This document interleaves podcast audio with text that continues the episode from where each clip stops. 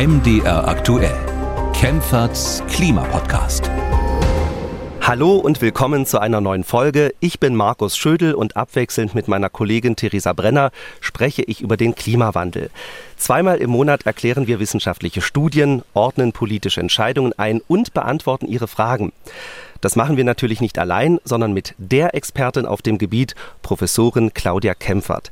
Sie ist Klimaökonomin und leitet die Abteilung Energie, Verkehr, Umwelt am Deutschen Institut für Wirtschaftsforschung. Hallo, Frau Kempfert. Hallo, ich grüße Sie. Im Podcast sprechen wir heute vor allem über die Weltklimakonferenz in Sharm el-Sheikh. Wir haben den Podcast am Mittwoch aufgezeichnet, am 16. November. Das heißt, die Konferenz in Ägypten ist auf der Zielgeraden. So eine Klimakonferenz ist eine gigantische Veranstaltung, kann man sagen. Da treffen sich Regierungen aus der ganzen Welt. Sie sprechen über das Klima und verabreden, wenn es gut geht, auch Ziele. Außerdem sind auch viele NGOs und Aktivisten vor Ort. In Ägypten sollen insgesamt 40.000 Menschen an der Konferenz teilnehmen. Frau Kempfert, sind da vor Ort auch Wissenschaftlerinnen und Wissenschaftler unterwegs? Waren Sie vielleicht schon mal selbst auf so einer Konferenz? Also vor Ort sind tatsächlich auch WissenschaftlerInnen unterwegs. Äh, es gibt da ganz unterschiedliche Veranstaltungen, wo dann eben auch wissenschaftlicher Sachverstand einfließt. Das sind in erster Linie dann äh, Naturwissenschaftler, also die KlimawissenschaftlerInnen, mhm. die da sind. Ich selber war nur zweimal auf einmal in einer Klimakonferenz. Das war in Deutschland damals, mhm. 1999 und im Jahre 2000 in Bonn war das damals. Ähm, die Wissenschaft hat auf diesen Konferenzen jetzt nicht so eine offizielle Rolle. Mhm. Es gibt dann so sogenannte Side-Events, Hintergrundrunden und so. Und das habe ich mir in Bonn, in Bonn war ich tatsächlich mal dabei, um auch so ein bisschen zu beobachten. Aber jetzt um dem Erdball zu fliegen oder jetzt auch nach Ägypten, ist ja auch hochproblematisch, um da dann einfach nur zuzugucken. Das kann ich dann besser auch im äh, Livestream, ja, wo ja die äh, Veranstaltung zumindest im Plenum ja häufig äh, dann auch übertragen wird. Also da habe ich dann keine Rolle.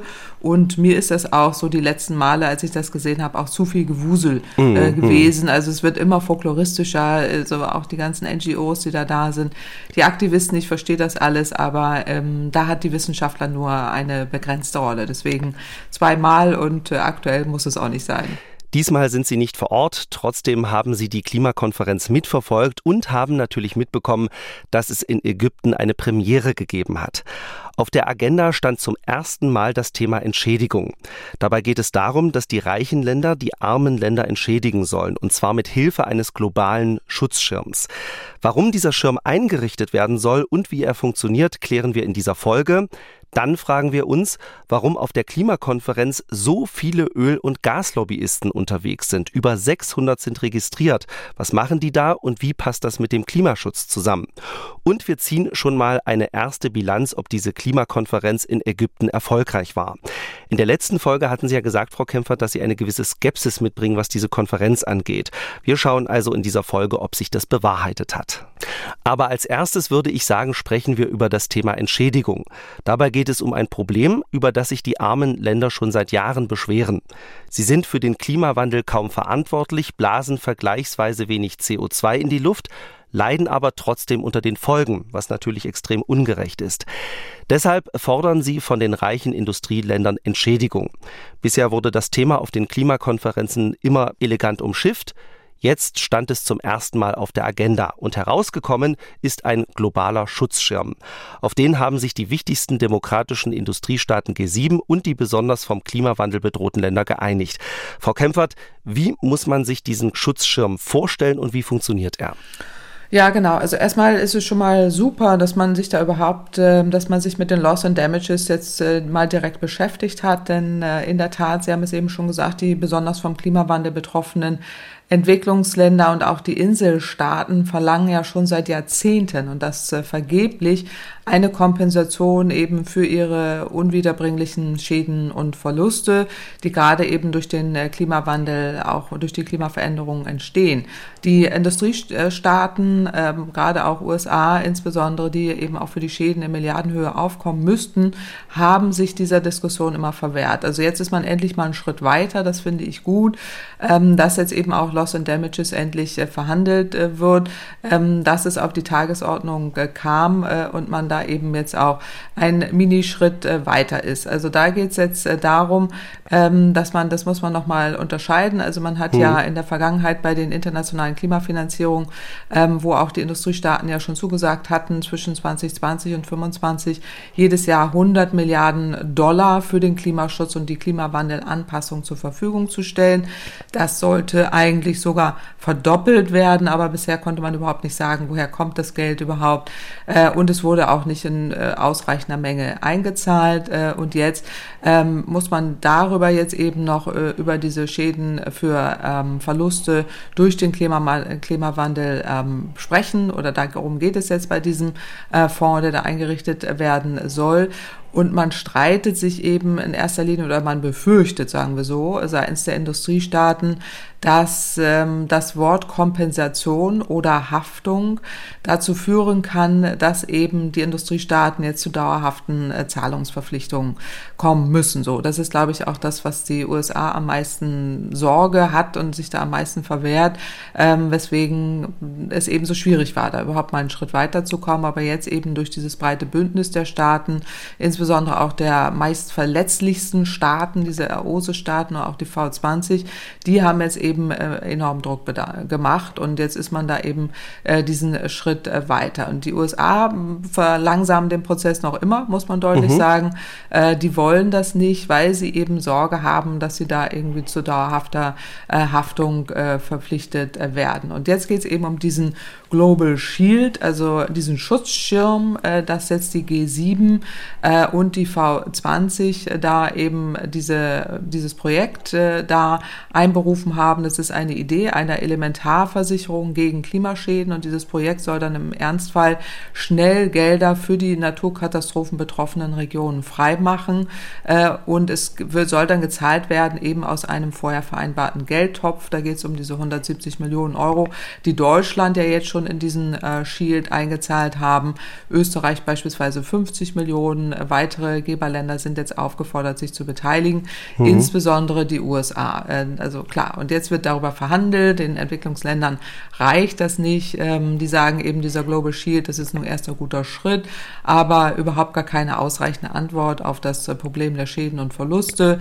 Ähm, das ersetzt eben nicht dafür diese Finanzfazilität, um äh, die, die ja hier gerungen wird. Äh, und und die deutsche Seite sagt, natürlich reicht das aus und so weiter. Und wir, wir starten jetzt mal mit diesem Fonds. Also dieser grüne Fonds, ähm, da, das ist schon mal so ein erster Schritt. So ist er eben geboren äh, aus dieser Idee und äh, jetzt soll er eben ähm, dann äh, dafür genutzt werden. Und der grüne Klimafonds, das ist der Green Climate Fund, äh, da geht es um äh, Klimaschutzprojekte wie beispielsweise den Ausbau erneuerbarer Energien, auch Anpassungsmaßnahmen, also zum Beispiel Welle gegen den steigenden Meeresspiegel, die soll man daraus finanzieren und äh, das gibt es schon lange. Denn äh, 2009 sagten die Industrieländer schon zu, den Green äh, Climate Fund mit 100 Milliarden jährlich zu befüllen. Und 2020 wurden da ungefähr 83 Milliarden mobilisiert und äh, die Rechnung für die Klimaschäden dürfte da aber deutlich höher hm. ausfallen. Also ähm, wir wissen ja, schon heute werden auf über hunderte Milliarden Euro äh, geschätzt, diese Schäden. Und bis Mitte des Jahrhunderts könnten das äh, Billionen sein. Und deswegen streitet man eben über diesen, diesen grünen äh, Klimafonds, wie, wie, wie, äh, wie stark der ausgestattet sein muss, plus jetzt eben diesen, diesen Shield, den man da eingerichtet hat. Bei diesen ganzen Fonds, da kann man ja wirklich äh, schnell durcheinander kommen. Also ja. Äh, nur nochmal, um das zusammenzufassen, der grüne Klimafonds, den gibt es schon länger und äh, mhm. da haben die Industrieländer Geld gegeben für Klimaschutz- und Anpassungsprojekte, ja, zum Beispiel äh, für erneuerbare Energien oder für Welle gegen den steigenden Meeresspiegel. Und dieser neue Schutzschirm, da geht es dann sozusagen um die verursachten Klimaschäden. Also wenn jetzt in einem Land Dürren sind oder äh, Überschwemmungen, dann ist das so eine Art Versicherung, dass dann sehr schnell Geld bereitsteht. Ja, wenn ich jetzt mhm. ein Bauer in Ghana bin und eine, äh, durch Dürre meine Ernte vernichtet wird, dann müsste ich theoretisch aus diesem neuen äh, globalen Schutzschirm Geld bekommen. So habe ich das doch richtig verstanden, oder? Ja, genau. Also das Ziel ist tatsächlich äh, genau richtig zusammengefasst. Das Ziel ist tatsächlich eine Finanzierung sicherzustellen, die unmittelbar dann ausgezahlt werden kann, um zu verhindern, dass Menschen in, und Länder nach Extremwetterereignissen wie zum Beispiel Dürren, aber auch Wirbelstürmen oder Fluten äh, zu lange auf Unterstützung warten müssen. Dass man da irgendwie so, ein, so ein sehr schnell dann Gelder hat. Hm. Dieser Schutzschirm soll dann eben die wirtschaftliche Erholung beschleunigen und auch die Gefahr ähm, so des Abrutschens auch in die Armut äh, verhindern. Und äh, diese 170 Millionen Euro, die da Deutschland als Anschubfinanzierung zur Verfügung stellt, ähm, ist schon mal ein wichtiger Schritt. Das reicht natürlich hinten und vorne nicht. Äh, und jetzt, wie viele Länder sich da auch noch mit wie viel Geld da beteiligen, ist ja bisher noch äh, unklar. Ähm, die, die V20, vielleicht noch kurz, die sind ja dafür. Dazu gehören ja auch Staaten wie Afrika, Asien, Pazifik, Lateinamerika und äh, G7 grundsätzlich sagen auch, ja, ähm, da machen wir mit äh, und äh, wollen da auch diesen, diesen Ländern äh, irgendwie helfen. Also da so eine Art mal Elementarschadenversicherung, sage ich mal, äh, einzurichten, ist, äh, ist richtig und auch wichtig. Aber wie gesagt, die, äh, die Haupthemmnisse dagegen ähm, oder die Vorbehalte, insbesondere seitens der Amerikaner, sind eben, dass man da in Haftung gebracht hm. werden kann. Und bei dem Wort Haftung, äh, das kennen wir, weil die äh, dort, das, das juristische System ja auf Haftung äh, programmiert ist, äh, reagiert man allergisch äh, und äh, befürchtet, hm. dass man da irgendwie dann so einen so Finanzfonds hat, der, wo dann ganz viel immer reinfließen muss. Und deswegen ist man da noch in den, in den Verhandlungen. Und die Entwicklungsländer machen Druck. Also so kann man es, glaube ich, zusammenfassen. Und nur wer das nicht weiß, die V20, ne, das sind, äh, um das nochmal klar äh, herauszustellen, das sind die besonders bedrohten Länder, die vom genau. Klimawandel bedroht sind. Genau. Und Sie haben ja schon gesagt, welche Summen da jetzt äh, fließen sollen, wer da was zugesagt hat.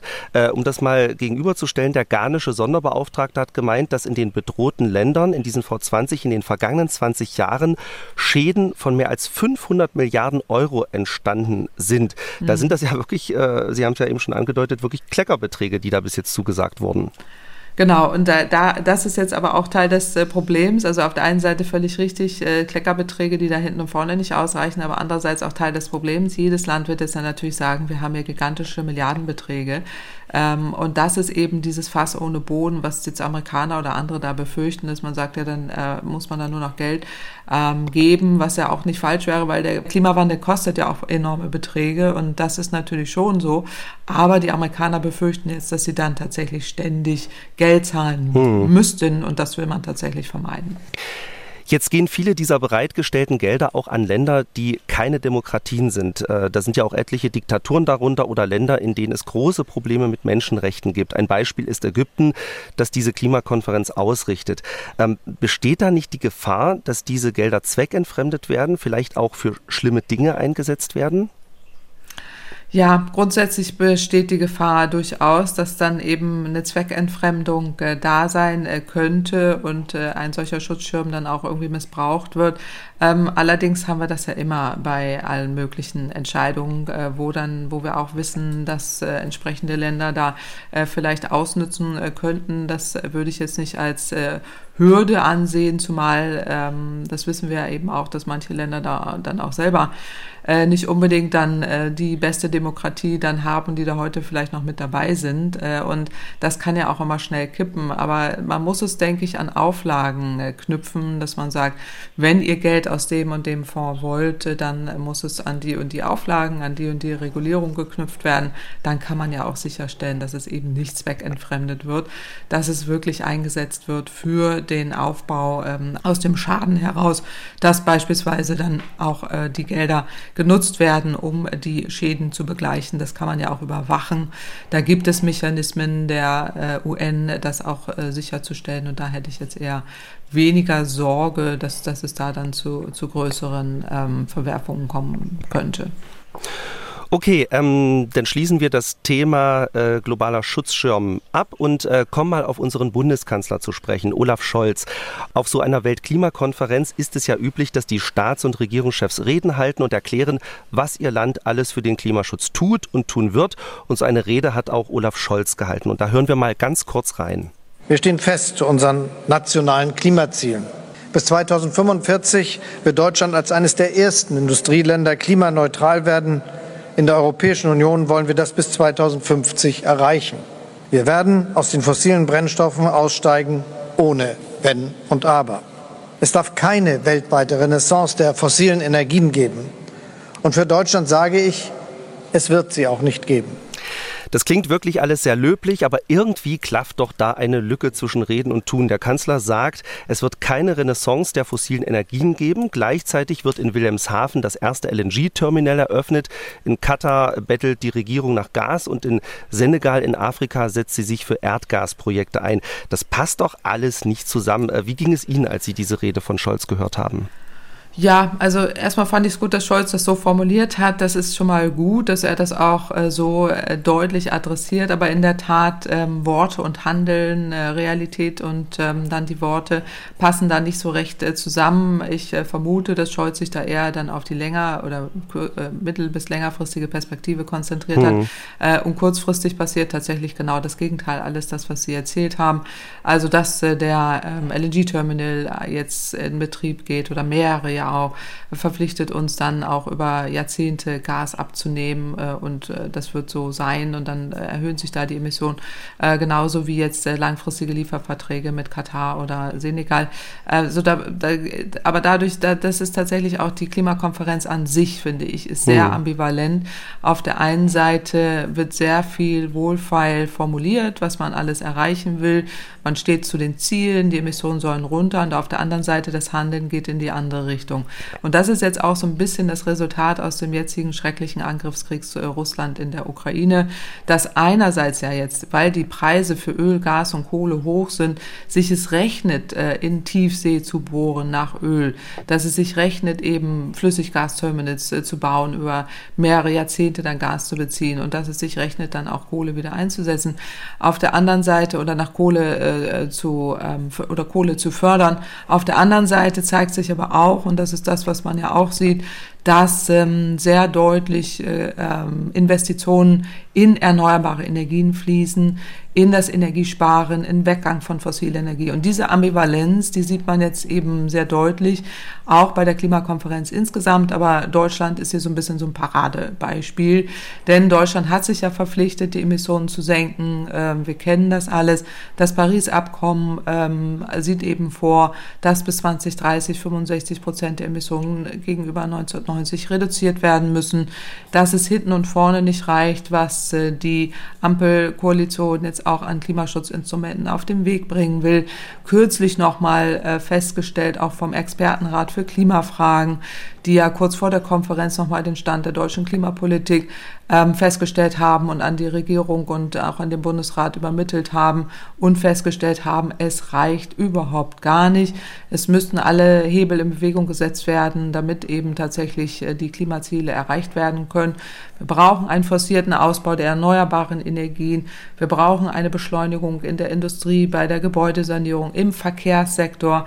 Die sprachen davon, dass im Industriesektor eine zehnfache Verzehnfachung der Ambitionen stattfinden müssen, ähm, im Verkehr sogar eine Vierzehnfachung äh, der Ambitionen oder der Senkung der durchschnittlichen Emissionsminderung pro Jahr. Also da sind gigantische äh, gigantische ähm, tatsächlich auch Umsetzungslücken, mhm. äh, die wir hier feststellen. Ähm, und das, das ist das Hauptproblem, ähm, dass wir in Deutschland nicht hinterherkommen äh, und äh, dass äh, das Handeln dazu einfach äh, nicht passt. Und das äh, adressieren ja jetzt auch viele ähm, NGOs oder auch viele Aktivisten dort vor Ort, ähm, dass Deutschland ähm, da einerseits zwar wohlfeile Worte findet, das finde ich gut, dass Herr Scholz das so sagt, auf der anderen Seite das Handeln da aber nicht wirklich dazu passt. Und das muss geändert werden und da müssen wir tatsächlich in Deutschland auch anders agieren. Alles, was Sie gerade beschrieben haben, äh, führt dazu, dass ähm, Deutschland mittelmäßige Noten auch von German Watch bekommen hat. Die Umwelt- und Entwicklungsorganisation gibt jedes Jahr einen Klimaindex heraus. Da wird bewertet, äh, wie sich die einzelnen Staaten beim Klimaschutz angestrengt haben. Ob die Treibhausgasemissionen gesenkt wurden, ob die erneuerbaren Energien ausgebaut wurden und so weiter. Und Deutschland ist von Platz 13 auf Platz 16 abgerutscht. Kritisiert äh, wurde vor allem die schlechte Politik im Verkehr und im Gebäudesektor, was Sie ja eben angesprochen haben. Ich sage mal so, äh, mit Tempo 100 auf den Autobahnen wären wir in dem Ranking wahrscheinlich nicht so abgerutscht, oder? Ja, also in der Tat, ich meine, das Tempolimit wäre ein wichtiger Baustein, aber jetzt nicht der entscheidende, weil der Klima, es ist zwar klimawirksam, aber nicht der entscheidende, aber in der Tat, also das Ranking ist erschütternd. Also nicht nur der Expertenrat hat ja festgestellt, dass Deutschland nicht gut äh, in Richtung Klimaschutzziele unterwegs ist, sondern eben auch dieses Ranking. Deutschland ist da ja abgerutscht, also äh, was daran liegt, dass wir eben äh, beim Ausbau der erneuerbaren Energien äh, das Tempo verloren haben und andere einfach deutlich schneller sind, sogar Chile, Marokko, Indien. Wenn man sich dieses Ranking anguckt, die Spitzenreiter sind Dänemark und Schweden. Ähm, da kommen wir nicht ansatzweise ran, äh, aber man muss auch sagen, die ersten drei Plätze dieses Rankings sind leer, das fand ich auch weil da noch kein, ja genau, weil noch gar kein Staat eben auf diesem 1,5 Grad Pfad tatsächlich liegt. Also Deutschland hat sich da im Vergleich zum Vorjahr drei Plätze um drei Plätze verschlechtert, ist jetzt auf Rang 16, ist jetzt noch so knapp im Bereich gut und schuld daran sind eben wirklich äh, seit 2020 die stark, der stark ausgebremste Ausbau der erneuerbaren Energien und jetzt eben nach Corona die wieder sprunghaft angestiegenen äh, Emissionen, die äh, jetzt eben dazu führen, dass Deutschland da so eine schlechte Teilplatzierung erhält äh, und äh, oder insgesamt auch eine schlechte Platzierung erhält und äh, damit eben abgerutscht ist. Also da fehlte eben der schnellere Ausbau der erneuerbaren Energien. Ähm, ganz gut äh, ist man da äh, wohl unterwegs, was jetzt die angekündigten Ziele angeht. Immerhin, also dass man da ja mehr machen will, die, den Ausbau erneuerbarer Energien beschleunigen will, die Energieeffizienzoffensive da umsetzen will und auch äh, diese konstruktive äh, das konstruktive Auftreten auch Deutschlands bei den Klimaverhandlungen, das ist tatsächlich auch hier positiv äh, vermerkt worden in diesem Ranking. Also ähm, das ist äh, deutlich verbesserungsfähig, sage ich mal. Da ist äh, viel Luft nach oben. Äh, jetzt haben wir den Krieg, den schrecklichen Krieg, der, der wirft uns da jetzt weiter zurück. Ähm, da könnten wir jetzt auch weiter sein, aber so ist es nun einmal. Und ähm, andere Länder sind da auch ähnlich schlecht dran. Also ich meine, wenn man dieses Ranking da gesamt anguckt, also die ganzen ölreichen Länder, Länder äh, wie Iran, Saudi-Arabien, Kasachstan, die liegen da ja auf dem letzten Platz, äh, auch Russland natürlich auf dem letzten Platz. Also da, äh, wenn man sich mit denen misst, dann sind wir nicht so schlecht, aber ja, wir stimmt. könnten deutlich besser sein. Man ja, kann genau. sich ja auch nach oben orientieren. so ist es, so ist es genau, ja. Aber wir sollten uns an den Besten orientieren und an Dänemark und so. Und da sollten wir ran. Also das wäre schon deutlich besser. Sie haben jetzt schon ein paar Plätze genannt. Äh, erwähnen möchte ich noch die USA, die sich um drei Plätze verbessert haben. Die liegen jetzt auf Platz 52, was wahrscheinlich an US-Präsident Biden liegt. Der hat ja in diesem Jahr ein milliardenschweres Klimapaket durchsetzen können. Großer Verlierer Verlierer in der Bilanz ist China. Das Land hat sich um 13 Ränge verschlechtert und liegt jetzt nur noch einen Platz vor den USA, nämlich auf Platz 51.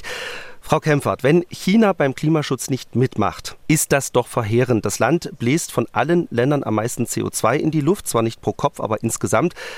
Was ist da in China passiert, dass das Land so abgerutscht ist? Haben die Chinesen keine Lust mehr auf Klimaschutz? Doch, sie haben noch äh, Lust auf Klimaschutz, würde ich sagen, aber sie haben eben auch andere Themen. Also China ist eben das weltweit äh, größte Land äh, mit den höchsten CO2-Emissionen, mhm. das ist gar keine Frage. Ohne das Land auch global geht jetzt nicht viel, auch beim internationalen Klimaschutz. Ähm, aber man sieht ja auch bei der Klimakonferenz, der Staatschef, Parteichef Xi, der ist ja auch gar nicht da, der schickt da seinen Klimadiplomaten. Ja, sonst also, muss man sagen, kommen ja fast alle Staats- und Regierungschefs, genau, aber ausgerechnet der Staat, genau. der am meisten CO2 in die Luft bläst, da kommt, äh, da kommt der Staats- und Parteichef nicht. Das ist schon. Äh das ist schon aussagekräftig ja. und es ist auch symbolisch und symptomatisch. Aber gut, wir hatten ja jetzt danach äh, jetzt G20 äh, stattfindet, wo der, wo die da sich unterhalten auch über das Thema. Aber ähm, ich finde es auch unglücklich äh, und äh, auch bedeutend. Aber mhm. das ist Teil eben dieser Antwort. Was macht da China im Moment? Also bei in China ist einfach Klimaschutz im Moment nicht das Top-Thema. Die sind beschäftigt mit äh, Post-Covid und ähm, Zero-Covid-Strategien und äh, sind da im Moment äh, wenig äh, willens äh, da in diese Richtung sehr viel äh, zu tun ähm, und äh, haben eben auch andere Themen. Also da geht es eher in äh, Richtung Umweltschutz in China, ähm, was aber auch indirekt hilft, eben äh, um Klimaschutz äh, zu äh, machen. Also gerade wenn es darum geht, dass eben auch Kohlekraftwerke Kohlekraftwerke sehr viel mehr Kohlekraftwerke ins äh, Netz gehen oder die alten, die ja sehr emissionsintensiv sind, äh, dann auch entsprechend äh, gedrosselt werden oder man da Umweltschutz betreibt. Ähm, das ist so etwas, wo eben tatsächlich auch äh, China äh, vorwärts äh, geht. Also äh, es ist sehr ambivalent, was in China passiert. Also, mhm. Also auf der einen Seite haben sie sehr hohe Mengen an äh, Kohlekraft und äh, bauen auch neue Kohlekraftwerke und sind eben weltweit die, die größte Volkswirtschaft da, die, also die größte Emittent von CO2 weltweit und die Emissionen steigen da weiter. Auf der anderen Seite ähm, liegt der zweitgrößte Solarpark der weltweit in China. Mhm. Und ähm, China investiert enorme Mengen in erneuerbare Energien. Kein Land der Welt investiert mehr in erneuerbare Energien als China. Äh, in der Volksrepublik steht ja auch das größte Wasserkraftwerk der Welt, der zweitgrößte Solarpark der Welt. Es gibt riesige Windparks, also ich war auch selber mal da, das ist schon gigantisch. Mhm. Äh, und diese riesigen Solaranlagen, äh, auch im Südwesten Chinas, die sind echt beeindruckend. Also das ist diese Ambivalenz auf der einen Seite viele Kohlekraftwerke, auch neue Kohlekraftwerke, auf der anderen Seite eben schon auch die, die hohen Investitionen in erneuerbare Energien, ähm, die schon auch symptomatisch sind für das, was China machen will. Und das, da halte ich sie auch für glaubwürdig, dass sie tatsächlich ähm, auch sagen, wir wollen ja klimaneutral werden äh, und investieren eben in diese, in die Investition oder investieren in erneuerbare Energien. Äh, Im Moment haben sie eben diese strikten Corona-Beschränkungen. Das Land hat äh, Wirtschaftsprobleme. Zumindest ist das Wirtschaftswachstum etwas ausgebremst worden.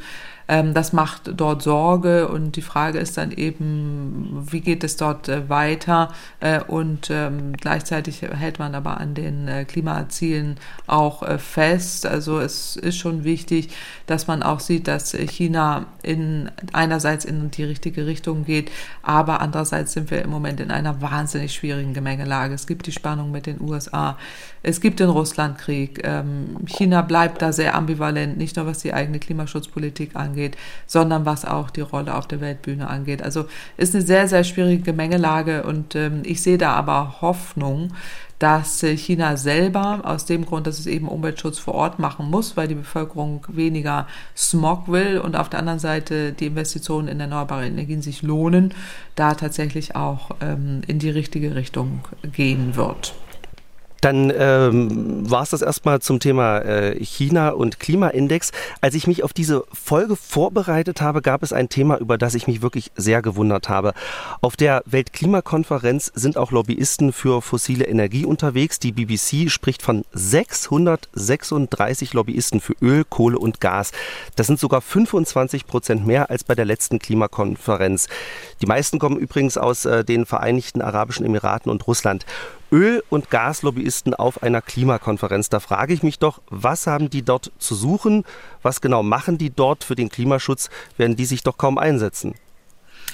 Ja, das war schon immer so. Also das hat mich mal schon von Tag eins an äh, gewundert, mhm. dass die da irgendwie auch immer zugegen sind. Aber diesmal ist es tatsächlich sehr krass. Also äh, was die BBC da rausgefunden hat mit diesen über 600 Personen, die da auf der Konferenz äh, da äh, rumwuseln, das ist schon äh, erstaunlich, die da eben die Gas- und Ölindustrie vertreten.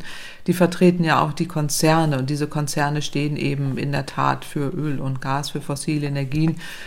Und deswegen ist das schon ähm, bemerkenswert und sollte auch hinterfragt werden, denn diese Lobbyisten sind nicht unterwegs im Sinne des äh, Klimas. Äh, mhm. Und das kann man tatsächlich auch dann so bezeichnen, dass es schon ein Karussell des Wahnsinns ist, was man da sieht. Also, dass man da tatsächlich auf der einen Seite ähm, die ganzen NGOs, die Aktivisten, die, die ganzen Länder, die da ringen um, um einzelne Abkommen sieht und auf der anderen Seite äh, laufen da eben die Lobbyisten der fossilen Brennstoffe als Delegierte auch in den einzelnen Ländern äh, ein. Das ist schon irgendwie sehr äh, krass. Weil Sie das also gerade sagen, ne? Äh, äh, ja. als kleine Randnotiz, ähm, der Chef vom britischen Ölunternehmen BP, äh, der ist ja sogar Mitglied einer Regierungsdelegation gewesen, mhm. nämlich von Mauretanien. Das ist ja wirklich irre eigentlich. Genau, genau. Und das ist nicht die, das sind nicht die einzigen. Also auch Pakistan, Bangladesch, Mosambik äh, dazu gehört. Da sind auch mhm. eben äh, da tatsächlich Delegierte aus der äh, fossilen Industrie äh, unterwegs. Und äh, das ist tatsächlich ähm, ein, ein großes äh, Problem. Deswegen gibt es ja auch diese, diese BBC-Veröffentlichung, aber es gibt auch diese Climate Action Tracker, die hat auch eben diese Klimapolitik auch der, der, des Gastgebers äh, da äh, als höchst unzureichend äh, bezeichnet, weil die das da zugelassen haben. Auch das kann man im Vorfeld ausschließen, also dass wir da jetzt im großen Stil Unternehmen der fossilen Industrie äh, sind oder eben auch Mitglieder von nationalen Delegationen aus der fossilen Industrie teilnehmen da äh, auch im Namen der fossilen Energiewirtschaft handeln, das muss man im Vorhinein ausschließen. Und das ist ja immer die Kritik, also es gibt viel, gab viel Kritik im Vorfeld auch mhm. an Ägypten, an den Gastgeber, was Menschenrechte und so weiter angeht. Aber das ist eine massive Kritik, äh, die, der ich auch zustimmen würde, ähm, dass man das äh, so nicht hat, haben, haben, hätte zulassen dürfen, dass wir hier tatsächlich ähm, diese Industrie, die fossile Industrie mit Profit und Gier ähm, da teilnehmen lässt Klimaschutz ist denen ja nun wirklich nicht so ernst, sonst hätten wir auch schon ganz andere äh, Entwicklungen äh, und äh, die riesige Lobby da gerade auch aus den Vereinigten Arabischen Emiraten, ähm, das ist schon zu kritisieren. Also ich habe da die BBC-Zahlen mir angeguckt, dass da über 1000 Personen aus den Vereinigten Arabischen Emiraten äh, kommen, die fast ausschließlich die fossile Industrie vertreten das ist schon krass. Also das äh, finde ich auch äh, tatsächlich im höchsten Maße problematisch und äh, das muss man auch sehen, dass, dass diese, diese, diese Entwicklung äh, nicht äh, wirklich, äh, nicht wirklich zielführend ist. Für die Klimakonferenz ist das problematisch. Also es wird ja auch thematisiert, das ist ja schon mal gut, ähm, aber ich sage immer, wenn man den See austrocknen will, darf man nicht die Frösche einladen und befragen, ob sie damit einverstanden sind.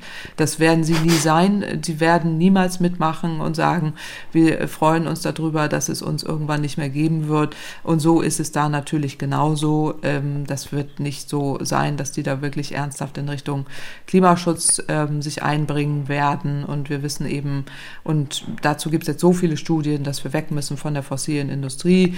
Jüngst ja auch der Bericht der Internationalen Energieagentur IEA, die ja auch nochmal diese Netto-Null-Emission bis 2050 aufzeigen und sehr deutlich machen, es dürfte überhaupt gar keine Investitionen mehr in Erdöl oder Erdgasfelder geben, in keine Infrastrukturen, auch an die deutsche Adresse im Übrigen. Ähm, und das zeigt ja deutlich, dass wir da völlig auf dem falschen Pfad sind.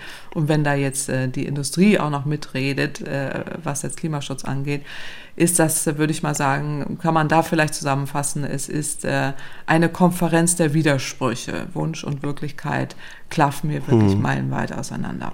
Also die schreiben ja dann quasi diese Lobbyisten die Abschlusserklärung irgendwie auch mit. Also das ist ja, ja da braucht so man sich ja nicht, nicht wundern, wenn da am Ende immer nur halbgewalktes rauskommt. Ähm, genau. Etwas merkwürdig äh, kam ja auch ein Aufruf äh, von 200 Firmen vor.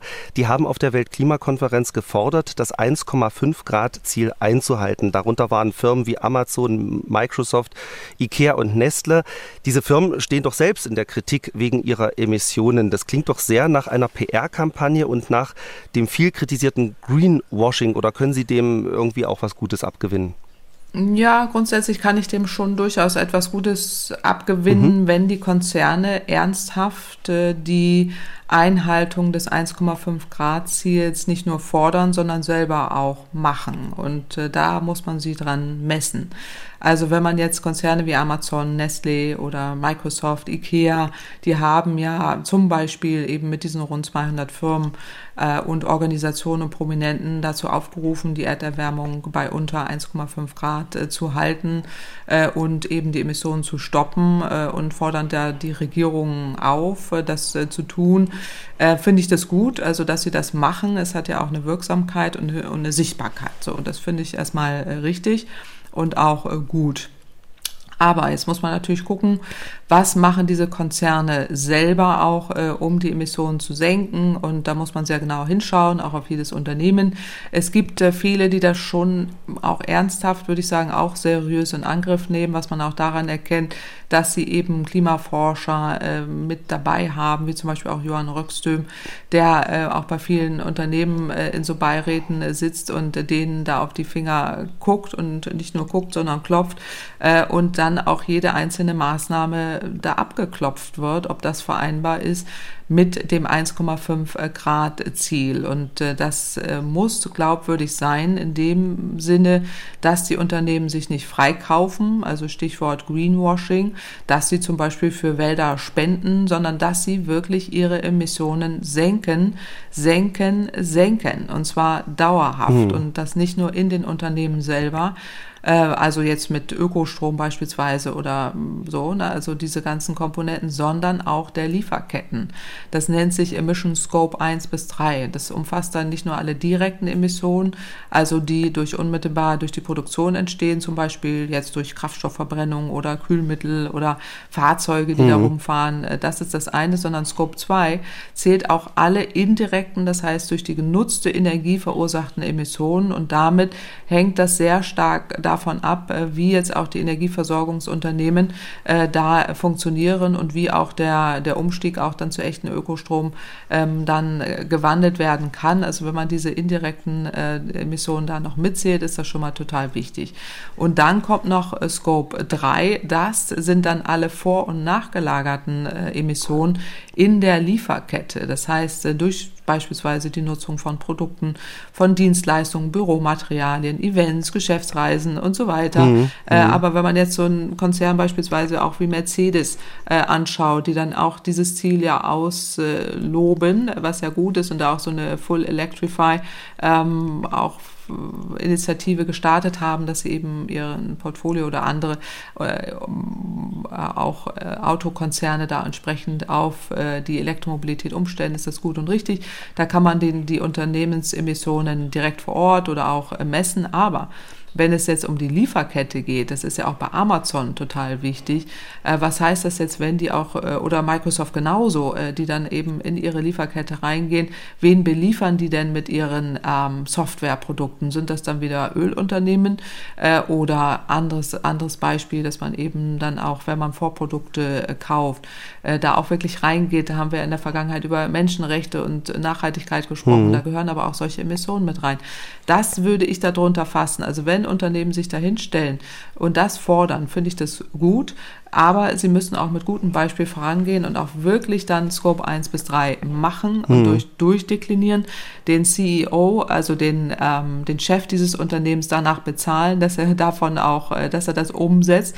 Äh, und äh, solche Schritte würde ich mir da wünschen, auch progressivere aus der eigenen Branche heraus, dass man Vorschläge macht, jetzt wegzukommen von reinen Finanzquartalszahlen, sondern dass man die Unternehmen auch in den Indexes bewertet nach dieser Performances äh, mhm. und äh, nicht nur nach äh, Finanzzahlen. Solche Dinge würde ich mir da wünschen, also nicht nur die Aufrufe dann an die Politik, das ist immer schön wirksam und da stellen sie sich schön dar, mhm. aber ähm, dann sollte man sofort den Spotlight umdrehen und sagen, bitteschön, dann äh, präsentiert ihr euch doch bitte hier äh, und macht das. Ich weiß, dass es da Ambitionen gibt, sowohl jetzt beispielsweise bei Microsoft, bei Ikea, aber auch bei Amazon, ähm, bei manchen gut, bei manchen nicht so gut und ähm, das, das muss man dann auch wirklich durchdeklinieren und verbindlich für alle machen.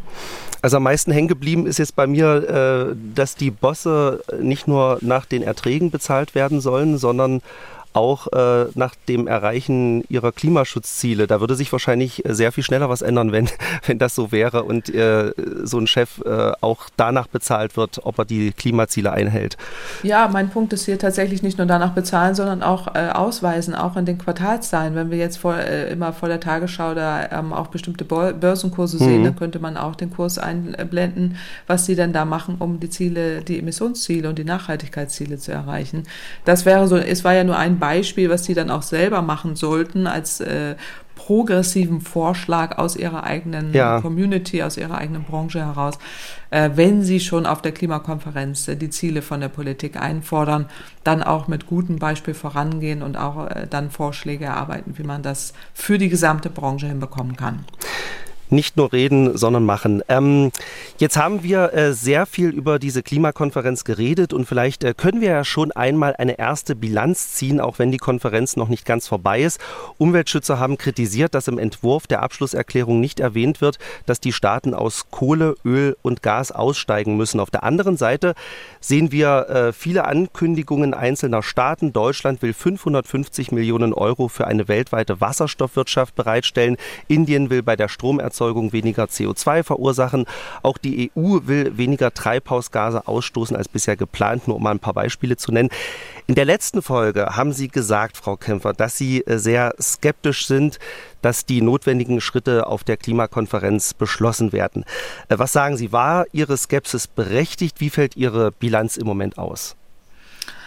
Naja, meine Bilanz ist eher immer noch äh, dadurch, dass ich ja die, die Messlatte sehr niedrig gehängt habe, also viel Skepsis schon formuliert habe, dass, ähm, dass sich eher bestätigt, mhm. dass äh, diese Skepsis durchaus berechtigt war, weil man eben nicht so viel erreichen konnte. Also wenn man sich jetzt mal anschaut, auch den Blick so ein bisschen zurück, ähm, was wurde denn in Glasgow äh, beschlossen und was hat man davon umgesetzt? Ähm, beispielsweise weniger Kohleverbrennung, auch Stopp der fossilen Subventionen, Stopp der Entwaldung äh, oder auch weniger Methanausstoß, äh, dann ist man da ja auch sehr ernüchtert einerseits. Das war ja auch immer so ein, das ist dann immer so ein Zwischenschritt, dass man auf der nächsten Klimakonferenz dann auch berichtet, äh, was hat man davon erreicht. Mhm. davon ist nicht so viel äh, erreicht worden. Also weniger Kohleverbrennung können wir jetzt als Deutschland schon sagen, hat ja schon auch nicht geklappt. Aber ähm, äh, auch bei den anderen, also Subventionen, fossile Subventionen sind nicht runtergefahren worden. Ähm, wir, gut, wir haben jetzt eben äh, den schrecklichen Angriffskrieg äh, Russland in der Ukraine. Das warf jetzt auch vieles über den Haufen, aber dennoch äh, kann man da schon, schon auch erwarten, dass da mehr äh, passiert. Auch Stopp der Entwaldung ist ein bisschen was ähm, passiert. Einige Deklarationen gab es da, aber in der Summe alles viel zu wenig. Und beim Methanausstoß hat man jetzt zumindest mal ähm, anvisiert, dass man da sich äh, bessere Monitoring-Programme einbaut. Äh, das ist äh, mal mehr als nichts, aber da ist man natürlich auch nicht auf dem, auf dem Pfad. So, ähm, das mal so ein bisschen der Blick zurück. Also jetzt aktuell die bisherigen Ankündigungen, die man ja auch in der ersten Woche sah, ähm, dass man eben durchaus eben jetzt den deutschen Beitrag zum Waldschutz ja formuliert hat, dass äh, es gab irgendwie jetzt eine neue Entwicklungspartnerschaft zwischen Deutschland und Kenia. Jetzt diese Schäden und Verluste, die wir ja eben schon besprochen haben, dass man da ein bisschen weitergekommen ist, so ein Mini-Trippelschritt. Ähm, dann auch eine Partnerschaft zwischen USA und Deutschland äh, mit Ägypten auch zum Ausbau der erneuerbaren Energien finde ich auch gut. Ähm, man hat auch Deutschland jetzt hat angekündigt zum Global Offshore Wind Wind Alliance mitzumachen ähm, und eben diese globalen Methanemissionsübersichten und die Global Methane Pledge sich da angeschlossen hat. Es gab jetzt auch diverse EU-Abkommen, auch mit Kasachstan und Namibia über seltene Rohstoffe, Batterien äh, grüner Wasserstoff. Also das sind so Dinge, die sind so ein bisschen unter dem Radar jetzt äh, passiert, die ich ganz gut fand. Aber man sollte es zumindest jetzt mal erwähnen, mhm. dass da so ein bisschen was ja auch in die Richtung äh, passiert. Andererseits der Minderungspfad bis 2030 wackelt. Also die Ölnationen China haben wir eben schon erwähnt, Indien ähm, sind nicht wirklich äh, dabei. Äh, das 1,5 Grad Ziel ist äh, schwer zu erreichen. China war, wir haben es eben schon gesagt, der Präsident Chinas war noch nicht mal da. Äh, und äh, gut, die, die größten Emittenten, zumindest USA, macht kleine, kleine ähm, Trippelschritte, sagen wir mal, in die richtige Richtung. Der Knackpunkt äh, Schäden und Verluste haben wir eben schon gesagt, äh, geht ein bisschen vorwärts. Ähm, das ist nicht ganz so schlecht, aber es gibt noch immer zu viel Verhinderungstaktik der Industriestaaten, würde ich sagen. Das dauert alles äh, zu lange und jetzt eben haben wir auch noch erwähnt, die fossilen Lobbyisten, die da unterwegs sind, die Menschenrechtsverletzungen. Ähm, ja, nicht wirklich ambitionierte Ziele, die man sich da jetzt formuliert. Also ich würde mal sagen, die Skepsis war berechtigt, die ich da letztes Mal formuliert habe und da würde ich auch nicht von abweichen. Aber wir haben ja noch ein paar Tage, mhm. insofern vielleicht kommt ja jetzt noch das Riesenspektakel. Dann, Halte ich für unwahrscheinlich, aber wer weiß. Also das lösen weiß wir ja dann, das lösen wir dann in der nächsten Folge auf. Genau. genau. ähm, damit beenden wir das große Thema Weltklimakonferenz und kommen, das hat inzwischen Tradition, am Ende der Folge zur Hörerfrage. Wer regelmäßig zuhört, der weiß, Sie können Frau Kempfert eine Frage per Mail stellen. Die Adresse lautet klimapodcast.mdraktuell.de oder Sie sprechen uns auf die Mailbox und hier ist die Nummer 0800 40 40 008. Und diesmal äh, kommt die Frage von Monika Fritz König aus Messstetten. Hallo Frau Kempfert, ich finde Ihren Podcast total toll und heute hätte ich selber mal eine Frage. Und zwar, ich habe im Windkraftjournal einen Kommentar gelesen. Dort behauptet der Betreiber eines Windparks in Fürstenau, dass er nur einen Bruchteil der Energie produzieren darf, die er eigentlich produzieren könnte, weil Windparks durch den Gesetzgeber gezwungen werden, an die Börse zu gehen. Er bekommt seinen nicht produzierten Strom zwar bezahlt, aber er würde doch lieber sein Geld durch Leistung erwirtschaften, als die Verbraucher abzuzocken. Mir fällt es schwer, das so zu glauben. Ist es wahr, dass wir uns hier in Deutschland einen solchen Irrsinn leisten? Oder gibt es dafür eine schlüssige Erklärung? Und wenn es so ist, sollte man diese Bestimmung nicht besser kippen? Vielen Dank, Frau Kempfert. Frau Fritz, äh, König ist ganz schön aufgebracht. Äh, sind die mhm. Regelungen in Deutschland wirklich irrsinnig? Also erstmal herzlichen Dank an die Frau Fritz äh, König für ihre Frage und natürlich für das Lob. Ja, das nehmen wir natürlich immer gerne mit, dass sie den Podcast mag, meine ich jetzt. also insofern, das, das freut uns ja. Genau, uns vielen ja Dank. Immer. Ja, genau, vielen Dank. So, ähm, hier geht es ja um einen Windpark in Fürstenau. Der, ähm, es gab da irgendwie einen Netzeintrag oder ein, in einem Windkraftjournal wurde, wurde ein Kommentar da veröffentlicht, dass dieser Windpark äh, nur wenig äh, läuft.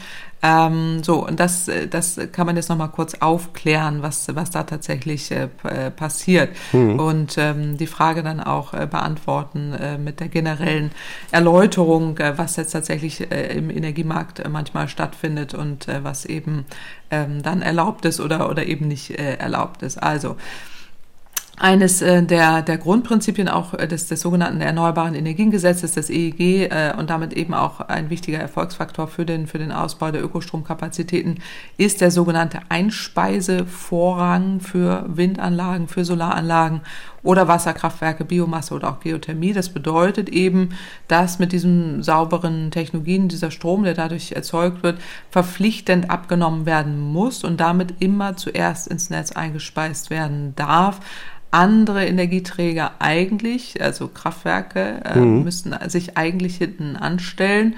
Das ist auch grundsätzlich richtig so, diese, diese Regelung, denn der erzeugte Ökostrom verdrängt ja auch äh, durch diese Vorfahrtsregelung Strom aus Kohle- und Gaskraftwerken und äh, damit will man ja auch diese Energiewende voranbringen und die Emissionsbilanz auch verbessern. Je mehr Ökostrom ähm, heißt dann ja auch mehr Potenzial für die Dekarbonisierung von Wärme und Verkehr und so weiter. Also jetzt ist es eben so, dass die Erneuerbaren ungefähr die Hälfte unseres Strombedarfs decken, die andere ähm, Hälfte eben noch konventionell äh, aus den entsprechenden Kraftwerken und äh, deswegen reden wir immer darüber, dass, dass der Ausbau da schneller vorangehen muss äh, und jede Kilowattstunde ist völlig richtig von Ökostrom ist, ist äh, sehr wertvoll und sollte unbedingt äh, genutzt werden. Aber, und jetzt kommen wir zu dieser Regelung, immer häufiger kommt es eben dazu, dass Abregelungen stattfinden von erneuerbaren Energienanlagen, ähm, die nicht nur eben diesem Prinzip des vorrangigen Einspeisens äh, widersprechen, sondern auch äh, durch den Verlust des theoretisch produzierten Ökostroms auch noch zu höheren Emissionen führen. Die Frage ist eben, warum passiert das? Da gibt es eben diese sogenannte Abregelung durch Einspeisemanagement, so heißt das in der Fachsprache. Ähm, Grund für diese Abregelung von erneuerbaren Energienanlagen ist bisher meist dieses im EEG geregelte Einspeisemanagement, das abgekürzt nennt man das Einsman. Äh, diese Regelung ermöglicht Netzbetreibern größeren erneuerbaren Anlagen, meistens über 100 Kilowatt, bei einer drohenden Überlastung eben der Stromnetze diese abzuschalten. Und mhm. das passiert hier. Äh, aufgrund eben dieses erneuerbaren Vorrangs soll dies eigentlich nur als allerletztes Mittel passieren. Also wenn tatsächlich durch Umleitung des Stroms oder Anpassung anderer Stromverbraucher oder Kraftwerkeabregelung das nicht behoben werden kann. Und die Betreiber der Anlagen müssen dann ähm, eben, werden dann eben für diese Einnahmeverluste entschädigt, was dann über diese Netzentgelte passiert. Also das ist legal, das findet im Rahmen dieser Regelung äh, statt. Konkret bedeutet das jetzt eben, das, was die Frau Fritz da beschreibt, dass Windanlagen aus dem Wind äh, aus, abgeregelt werden oder die Wechselrichter auch bei Solaranlagen, das gibt's da auch, mhm. ausgeschaltet werden äh, und die dabei abgeregelte Energie wird als Ausfallarbeit bezeichnet. Diese Ausfallarbeit, das nennt man seltener Ausfallenergie, beschreibt dann den, diesen entstehenden Energieverlust bei der Abregelung durch das Einspeisemanagement und diese Ausfallarbeit, diese Energiemenge, die ist es dann über die, über diese Nutz Netznutzungsentgelte entschädigt äh, wird. Also der Anlagenbetreiber bekommt dann eine Entschädigung, äh, das was ja auch der Windanbieter hier beschreibt. Äh, und diese Ausfallarbeit ist jetzt eben immer weiter angestiegen. Äh, und obwohl es eben diese, diese erneuerbaren Abregelungen das eigentlich nur das allerletzte Mittel sein soll, ist es tatsächlich so, dass es tendenziell weiter gewachsen ist. Also 2020 waren es sechs Milliarden Kilowattstunden Ökostrom, die so verloren gingen, also etwa ein Prozent des gesamten Stromverbrauchs. Das klingt jetzt gigantisch viel, oh, sechs Milliarden. Ein Prozent des Stromverbrauchs ist nicht so gigantisch viel, liegt auch in dem, was jetzt alle, was ich auch sagen würde, also alle Energieexpertinnen sagen würden, ähm, ist im Toleranzbereich, aber es sind in der Tat immer meistens Windenergieanlagen, die häufig gedrosselt werden oder ganz aus dem Wind gedreht werden. Und dann äh, ist es häufig so, dass man sagt, naja, man nimmt dann eher die Erneuerbaren äh, runter, das ist dann einfacher, äh, weniger kostspielig, als wenn wir jetzt die Kraftwerke groß äh, runterfahren mhm. müssten, gerade wenn es hier um kurze Fristen geht oder auch nur kurze Zeiten. Ähm, der, der, der, die Ursache dessen ist tatsächlich, dass wir mit der Energiewende nicht so weit sind, wie wir eigentlich sein wollten. Die häufigste Ursache ist in der Tat, dass im Süden zu wenig Ökostrom, insbesondere Windenergie, zugebaut wurde. Äh, wir da eine Ökostromlücke haben und eben dann diese unterschiedlichen Lasten auftreten können. Äh, und dann der Wind, wenn er weht, äh, dort eben dann die Anlagen, das ist ja meistens im Norden, ähm, dann eben erhebliche hohe Mengen produzieren. Und dann wird immer gesagt, es fehlt dann das Netz hm. oder das Übertragungsnetz, aber wir können nicht unendlich viele Netze ausbauen, das können wir schon tun. Wir könnten aber auch, und das wird sich dann auch beheben, die konventionellen Kraftwerke stärker vom Netz nehmen, auch kurzfristig. Das ist ja auch mal die Diskussion mit der Atomenergie, wo ja mal gesagt wird, die Atomkraftwerke sind flexibel hoch und runterfahrbar. Das ist dann so ein Fall hier, mhm. äh, wo man dann sehr kurzfristig runterfahren müsste. Das rechnet sich für die Anlagen nicht. Deswegen nimmt man die Windanlagen äh, vom Netz. So, das passiert, das ist alles höchst legal. Äh, besser wäre es, äh, man würde weniger konventionelle haben, man würde ein dezentrales, intelligentes Netz haben, wir würden mehr Ökostrom haben, auch im Süden äh, Deutschlands, wir hätten mehr Flexibilitäten, dann müssten wir nicht runterfahren und auch nicht abschalten. Grundsätzlich gilt auch sowieso, dass es noch viel besser wäre, eine Flexibilisierung des Verbrauchs haben, auch bei den Industrieprozessen, aber dass wir statt abzuregeln, ähm, wir diesen Strom besser nutzen sollten beispielsweise durch die ähm, Speicherung, also dass mhm. wir beispielsweise grünen Wasserstoff äh, produzieren oder Batterien äh, dafür äh, nutzen. Das wird in Norddeutschland häufig auch schon gemacht, mhm. Ähm, dass da eben Großbatterien stehen, die dann eben da abpuffern und die Windanlagen nicht abregeln, sondern man dann eben grünen Wasserstoff produziert oder ähm, auch entsprechend Batteriestrom dafür nutzt. Und dafür braucht man aber noch mehr Anreize. Und die, das ist sehr wichtig, dass man da entsprechend auch finanzielle Anreize gibt, damit sich das lohnt, dass da auch entsprechend genutzt wird statt abgeregelt, äh, um dann eben auch diese äh, Möglichkeiten zu schaffen, dass sie auch äh, dann Teil der Lösung äh, sind, äh, um dann diese Abregelungen tatsächlich zu vermeiden. Das wäre meine erste mhm. Antwort auf, auf die Frage. Ähm, also es ist legal, das ist ja schon mal die erste Antwort. Ja, ja. Besser weiter nutzen als abregeln ist mhm. die zweite Antwort. Dann ist ja so ein bisschen, steht hier im Raum in diesem Kommentar, das habe ich nicht so ganz verstanden, da laufen irgendwie so ominöse Dinge ab, ja, da mhm, wird irgendwie mhm. an der Börse gezockt oder irgendwie sowas.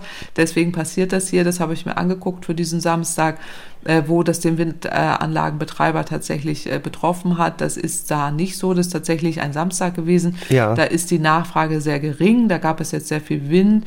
Da hat erstmal wenig mit der Börse zu tun, sondern mit diesem Abregelmechanismus okay. mhm. und mit der Tatsache, dass da einfach dann sehr viel konventioneller Strom da ist äh, und es sich dann nicht gelohnt hat, dass die Flexibilisierung im System nicht da ist, dass eben nicht genutzt wird und dann wird der Windanlagenbetreiber da abgeregelt äh, und gerade in dieser Region eben äh, diese ungute, ungute Gemengelage von Einzelkomponenten da, da ist, äh, die man aber beheben mhm. sollte aus meiner Sicht. Äh, und das kann dauerhaft keine Lösung sein.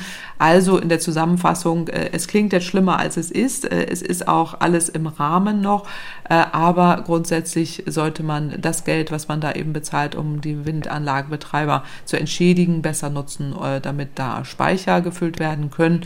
Die brauchen wir sowieso in der Zukunft und dann macht es auch Sinn im Zuge der Energiewende, wo wir ja perspektivisch auch mehr Speicherung brauchen.